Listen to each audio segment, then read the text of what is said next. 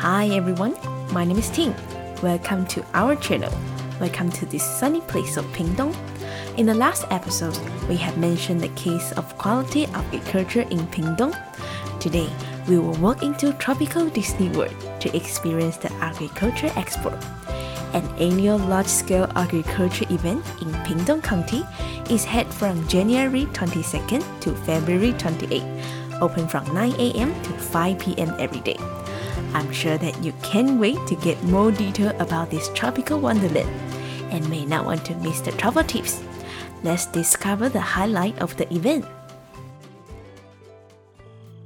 With a diverse feature of Pingtung agriculture, they combine innovation idea with crops and design a variety of art installations.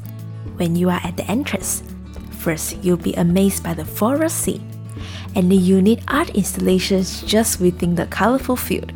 Walk a little further, there will be a walking corridor covered by a variety of melons. Under the shade of greens and the blooming of the flowers, you can feel the energy of summer is just at the corner. After immersing in the flower, you will see the highlight of the expo.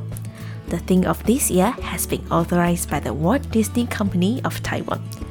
Many of classic characters have Disney, Marvel, Pixar, and Star Wars create the most eye-catching spot for you to explore.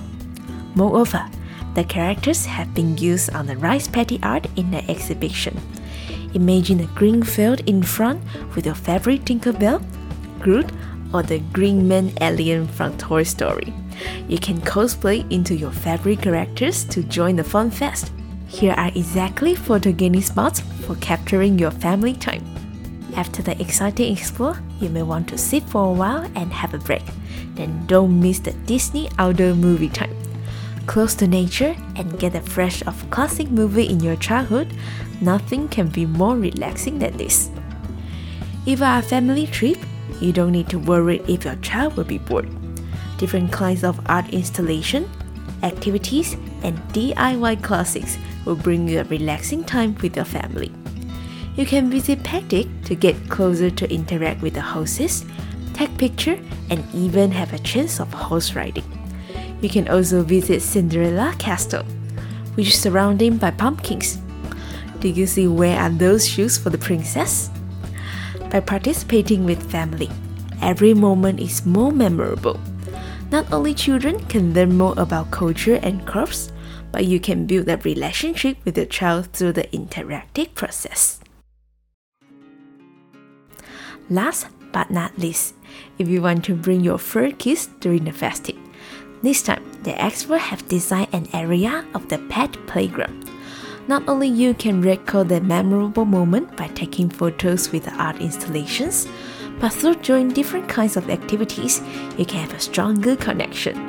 While interacting with your naughty pet, both of your laughter spreads throughout the playground, making the experience more unforgettable. How can we miss this attraction? Time flies. This episode has come to an end. I believe that through today's sharing, we already get the travel tips of exploring this expo. While the activities, you can also shop the agriculture market casually. Here got the best product that you can discover. Do you also fancy a memorable and educational vacation? You definitely can enjoy the great festive with a loved one here. Hope you like our sharing today and get to know more about the Agriculture Expo in Pingtung. There's a link on our profile. You may click it to discover more about this event. My name is Ting. See you in the sunny city of Pingtung. Have a tropical fun.